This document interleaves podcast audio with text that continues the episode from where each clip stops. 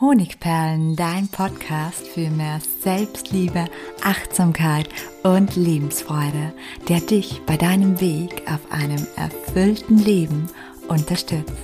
Mein Name ist Melanie Pignitter. Ich bin diplomierte Mentaltrainerin, Buchautorin und Selbstliebe-Mentorin.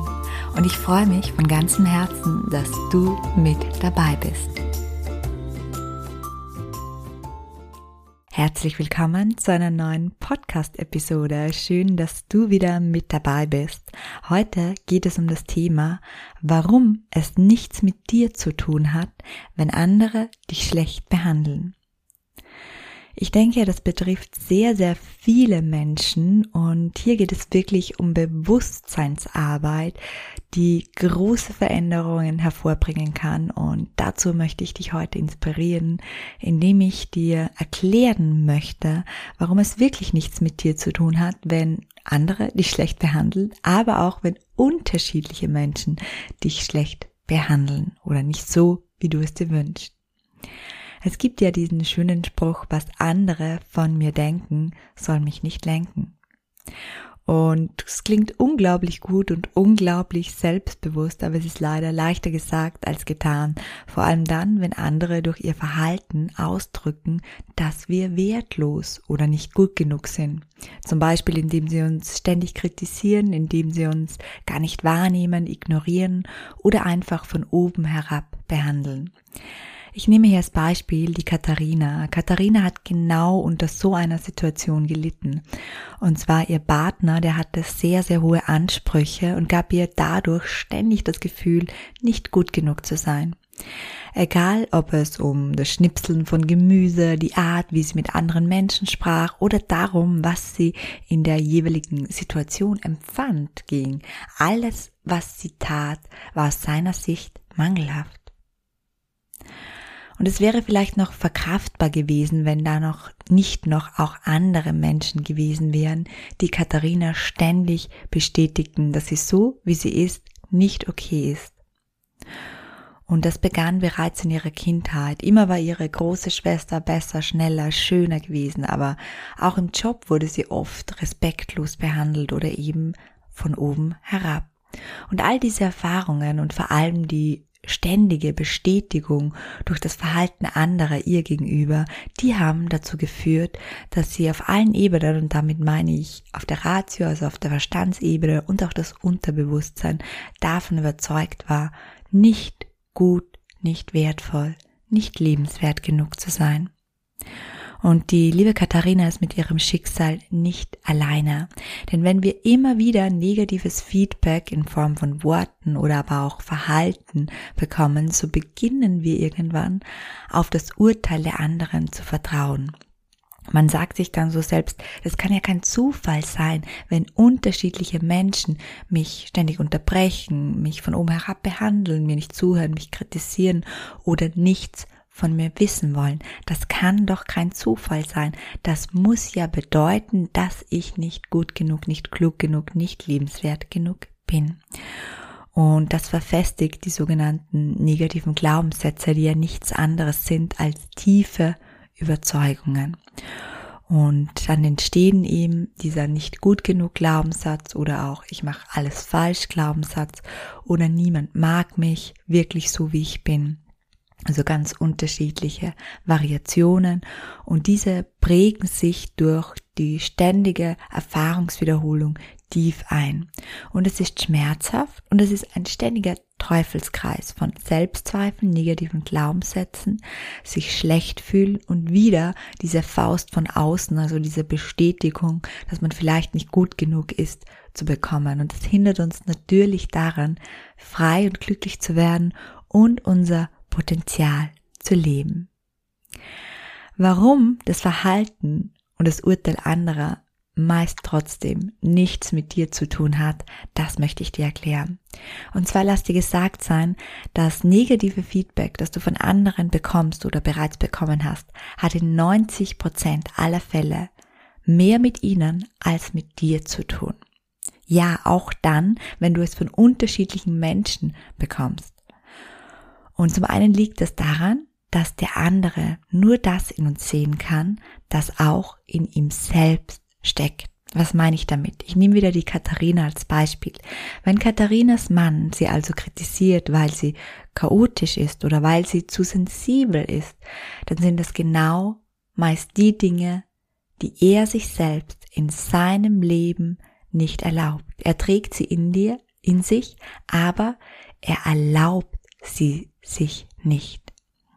Er ist also selbst bis zu einem gewissen Grad sensibel und chaotisch, aber sagt sich vielleicht, es gehört sich für einen Mann nicht oder hat diese Anteile schon so tief in sich vergraben, dass er sie gar nicht mehr leben kann.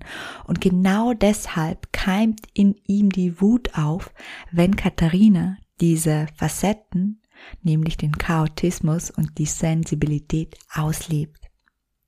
Das kennen wir vielleicht von uns selbst. Wenn sich jemand anderer etwas erlaubt, was wir uns selbst verwehren, dann macht das wütend. Und daher sagt das viel mehr über Katharinas Mann aus als über Katharina selbst. Aber warum erfährt Katharina auch durch andere ständig ein Verhalten, das ihr das Gefühl gibt, sie macht alles falsch und wertlos? Und genau das wirst du dich vielleicht auch fragen. Und es liegt daran, dass unser Gehirn stetig nach der Bestätigung unserer inneren Überzeugungen sucht. Also wenn wir schwer gekränkt wurden und daher beginnen zu glauben, wir seien nicht gut genug oder nicht liebenswert genug, dann sind diese Glaubenssätze schon in uns manifestiert. Und unbewusst suchten diese inneren Überzeugungen im Außen permanent nach einer Bestätigung dass sie wahr sind. Besser gesagt tut das unser Gehirn und zwar im Autopilotmodus. Das heißt, wir bemerken oft gar nichts davon. Es ist uns also nicht bewusst. Und genau genommen hat die Reaktion im Außen dann doch etwas mit uns zu tun, denn sie deutet uns auf die Glaubenssätze, auf die negativen, die in uns schlummern, hin. Wie kann man nun dieses Muster unterbrechen? Beziehungsweise ich möchte es noch ein bisschen praktikabler formulieren anhand von Katharinas Geschichte, damit du dir darunter was vorstellen kannst. All das positive Feedback, das die Katharina und wahrscheinlich auch du und ich den ganzen Tag über und die ganzen letzten Monate bekommen haben, das dringt in dem Fall, indem wir einen negativen Glaubenssatz, der das Gegenteil behauptet, in uns tragen, nicht durch oder es führt nur zu einem kurzen Hochgefühl. Also zum Beispiel, wenn wir heute für zehn Dinge, die wir richtig gemacht haben, gelobt werden und für eine Sache kritisch hinterfragt werden, dann wird das dazu führen, dass wir abends woran denken. Wir werden an diese eine negative Sache, an das eine negative Feedback, an die Kritik denken und nicht an die zehn positiven Dinge. Denn diese eine Kritik, die bestätigt unseren in uns schlummernden negativen Glaubenssatz und die verschärft natürlich wieder unsere Zweifel an uns selbst. Und dieses Muster, wie kann man das aufbrechen, fragst du dich jetzt bestimmt. Dazu müssen wir tief in unser Glaubenssystem eindringen und die negativen Überzeugungen überschreiben. Und diesen Prozess kann man auch Glaubenssatzarbeit nehmen nennen. Und es wäre gelogen, wenn ich jetzt sagen würde, dass es möglich ist, deine Überzeugungen sofort zu verändern. Es dauert eine Weile, bis wir die negativen Geschichten, die uns andere und später auch wir selbst immer wieder über uns selbst erzählt haben, wieder loslassen können. Das heißt, wir müssen uns ganz viele positive Geschichten erzählen, damit unser Glaubenssystem wieder Vertrauen schürt. Und für den Anfang habe ich wie immer drei Praxistipps mitgebracht, mit denen du starten kannst. Der erste ist wohl der wichtigste. Beginne die negativen Überzeugungen durch Fokussierung zu überschreiben. Was bedeutet das? Du bist der Boss deiner Gedanken. Bisher hast du dich vielleicht ganz unbewusst auf all die Dinge konzentriert, die du angeblich falsch machst oder die dich abwerten. Und jetzt kannst du damit aufhören, deine Fehler und die Kritik, die du erhältst, zu zählen und damit beginnen, dir jeden Abend bewusst zu machen, was du heute gut gemacht hast, wo du jemandem geholfen hast, wo dich jemand angelächelt hat, wo du ein Geschenk für andere Menschen warst. Egal ob es das liebevolle Gespräch mit deinem Kind war, das Abendessen bei Freunden, bei dem dein mitgebrachter Kartoffelsalat gelobt wurde oder den Stapel Akten, den du heute abgearbeitet hast. Du wirst sehr schnell feststellen, dass deine guten Taten und auch das positive Feedback anderer in der Überzahl im Vergleich zu den negativen Feedbacks sind. Und das wird dir dabei helfen, positive Überzeugungen über dich zu schüren und die negativen nach und nach zu verdrängen. Der zweite Schritt, mach dir bewusst, dass es nichts mit dir zu tun hat. Also, wenn du das nächste Mal gekränkt oder kritisiert wirst, brutal kritisiert, dann frag dich, oder auch wenn du schlecht behandelt oder angeschnauzt oder zurückgewiesen wirst, also immer, wenn du so eine negative Erfahrung machst, dann frag dich, ob es wirklich an dir liegt.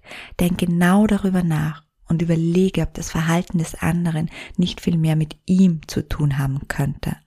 Zum Beispiel, weil er sich nicht erlaubt, so wie du auch mal seine Gefühle zu zeigen oder nach Hilfe zu fragen, so wie du es vielleicht machst oder weil er sich gerade selbst nicht leiden kann, du versehentlich einen wunden Punkt getroffen hast oder er oder sie unter immensen Stress leidet.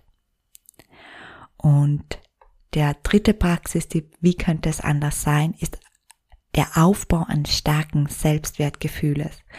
Ein starkes Selbstwertgefühl, das kannst du dir vorstellen, wie einen Airbag, der rund um dich herum ist. Alles, was an negativen Kommentaren, an Kritik, an herablassenden Verhalten von außen auf dich einprallt, kann dieser Aufprallschutz sozusagen von dir fernhalten, weil es eine tiefe innere Überzeugung gibt, die immer da ist, die dich davon überzeugt, dass du unendlich wertvoll bist. Und außerdem ist das Selbstwertgefühl einer der wichtigsten Indikatoren für unser Lebensglück. Deswegen nennt man es auch das Immunsystem unserer mentalen Gesundheit. Wenn wir uns selbst also nicht als wertvoll empfinden, wird uns genau das immer wieder gespiegelt und das kränkt. Und wenn du dein Leben durch einen gesunden Selbstwert zum Strahlen bringen willst, schau dir gerne auch mal meinen Selbstliebe-Lehrgang, also meinen großen Lehrgang mit mehrwöchiger Unterstützung an oder mal zum Einstieg den kostenlosen Selbstliebekurs oder du hörst hier auf meinem Podcast in ein paar andere Podcast-Episoden rein. Es gibt hier auch eine Episode, die nennt sich, glaube ich, sieben oder acht Tipps, um dein Selbstwertgefühl zu stärken. Und da gibt's noch mehr Tipps zu diesem Thema. Aber auch heute und hier möchte ich dir ein paar Praxiswerkzeuge hier lassen. Und zwar in diesem Fall Affirmationen, die deinen Selbstwert stärken können. Ich nenne dir hierfür mal drei. Ich bin dafür, dass es mich gibt. Alles, was ich brauche, um glücklich zu sein, trage ich bereits in mir. Ich bin ein Geschenk für diese Welt. Such dir gerne eine der drei Affirmationen aus und trage sie mit einem Lächeln in deinen Tag hinaus. Ja, ich hoffe, du hast dir wieder ein paar Impulse mitnehmen können. Ich freue mich, dass du dabei warst. Und wenn du jetzt noch mehr Lust auf tägliche Impulse und vielleicht auch Praxistipps gerade zur Selbstliebe zum Selbstwertgefühl und zum inneren Kind haben möchtest, dann schau gerne bei meinem Instagram-Kanal Honigperlen Melanie vorbei. Ich freue mich auf dich. Herzlich, deine Melanie.